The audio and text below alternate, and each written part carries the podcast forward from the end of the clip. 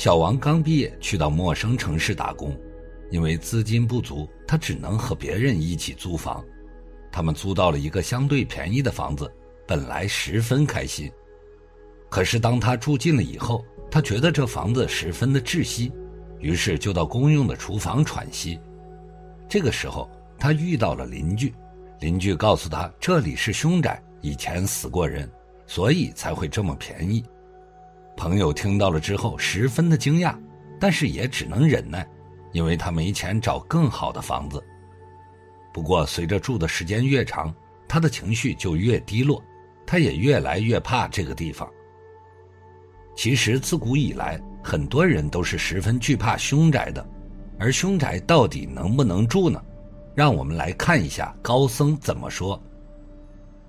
一，凶宅离我们并不遥远。别以为住进凶宅是一件小概率事件。有新闻报道，一名男子花一百五十七万元购置了一处房产，从邻居那里得知买来的是凶宅后，男子火速退款，并起诉对方隐瞒事实。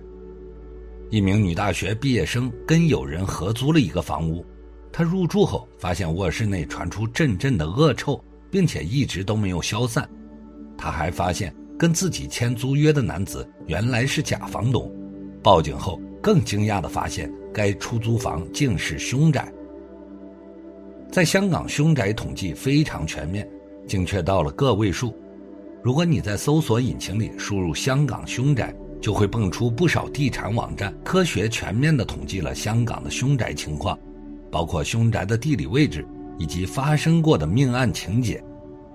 另外，在日本，凶宅的数量也是非常多。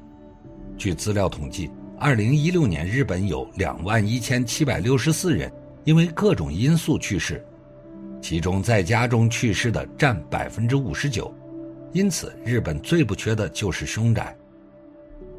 尽管日本的凶宅很多，但这并不代表日本人就习以为常。相反，日本人十分忌惮住凶宅。为此。日本有一个叫权威的凶宅调查网，这个凶宅调查网站不仅统计日本的情况，还开拓了一些海外业务。网站搜索出来的图中标有火焰的地方，就代表此处有凶宅。凶宅这么多，中介和房主出于利益的原因，都会对买家三缄其口。针对这种情况，该网站提供了一套鉴别凶宅的方法，价格很便宜。市价百分之五十以下的有重大嫌疑。第二，公寓中有一间房特意做过翻新处理。第三，房屋被频繁出租。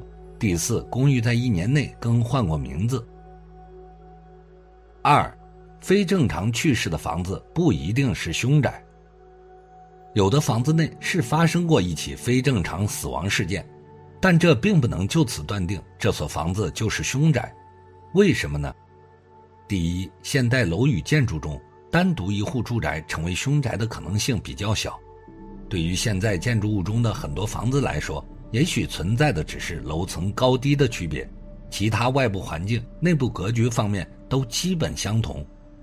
这样的房子，即便主人装修时会有区别，但也不至于造成一栋建筑物中单独出现了一户住宅，成为风水上的凶宅。也就是说。要么这栋建筑的建筑用地外部环境存在问题，那这栋建筑的所有房子都存在风水问题；要么一般就不会有真正风水意义上的凶宅。第二，也许是逝者自身的命理所致。一个人的命运是由其自身的生辰八字决定的，健康与否、寿命长短，都可以从一个人的生辰八字中看出来。也就是说。去世的原因更多的是由个人的命理决定的。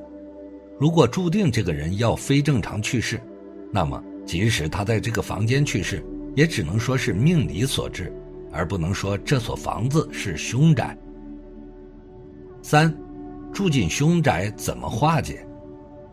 对于已经买了这种房子的朋友，或者是住进凶宅的人，该怎么办呢？以下看法供大家参考。第一。摆放公鸡像，公鸡像可以化解凶宅的怨气，因为公鸡报晓意味着有很强的阳气。如果把公鸡像摆放到自己居住的凶宅的话，那自然是可以很快使得内部阴气得到驱除，而且同时公鸡像还可以让自己的精神变得更好，健康更好，是一举多得。所以用公鸡像来化解凶宅是一个好的办法。第二，悬挂八卦镜。八卦镜作为辟邪化煞的风水摆件。对于凶宅，自然也是可以产生很好的风水作用的。如果自己居住在凶宅内，担心遭到负面冲击的话，一般可以悬挂一个开过光的八卦镜，从此以后就用不着担心邪气出现了。第三，镇宅符。凶宅里面的阴气很有可能导致室内不稳定，在此居住的人经常会觉得心神不宁，睡眠不安稳。甚至还会经常做噩梦，身体精神都很不好，此时就可以通过贴镇宅符来化解了。第四，避喜。有很多人没有听说过避喜，但是在我们的风水中有着很好的辟邪作用。避喜在古代有着至高无上的象征，其代表着真命天子，因此碧玺对于我们的运势也有着非常明显的帮助。可以有利于我们的风水磁场，使我们的运势能够不受到凶宅的影响。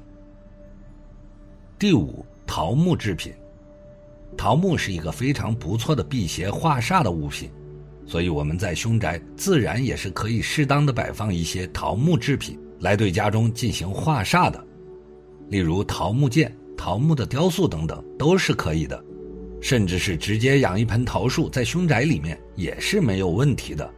这样一来，凶宅内对人不利的邪气和阴气就可以非常容易的被桃木所化解了，这样也可以起到安稳居住者运势的作用。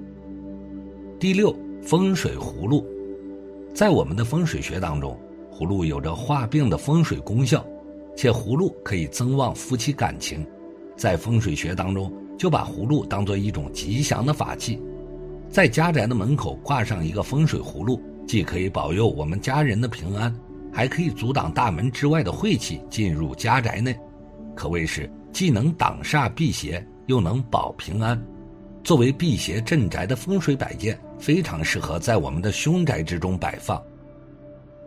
第七，熏艾草，准备干的艾草或者艾草棒，烧完之后将整个房子都熏过一遍，完了之后在烧艾草的房子里撒上米、盐巴。以及一些阴阳水，有的人会直接将米撒在家里，这样做可以杀鬼，太凶了反而可能会适得其反，所以拿水撒在房子里就好了。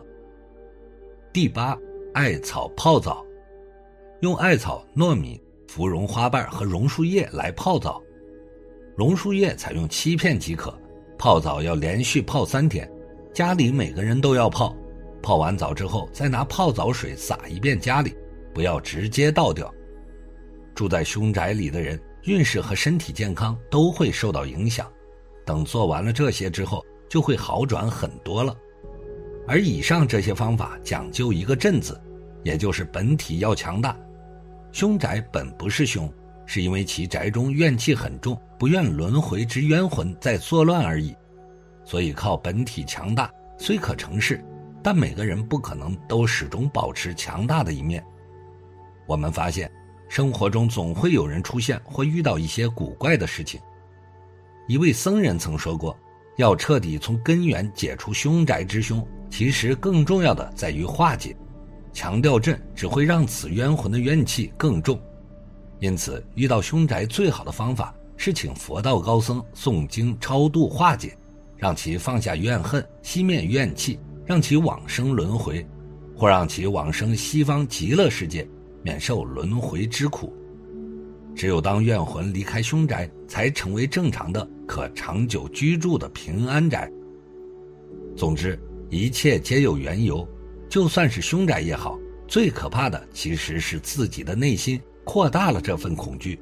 而要想解决这个问题，我们只有通过修行佛法来锻炼自己，让自己的心变得足够强大，这样才能够在房子里安心的住下来。正如佛法所言，存心不善，风水无益；心存善念，多行善事，自然好运相随，正能量影响着周围气场，随之发生改变；坏的风水也会因为主人而变好。那么，今天的内容就和大家分享到这里，我们下期再见。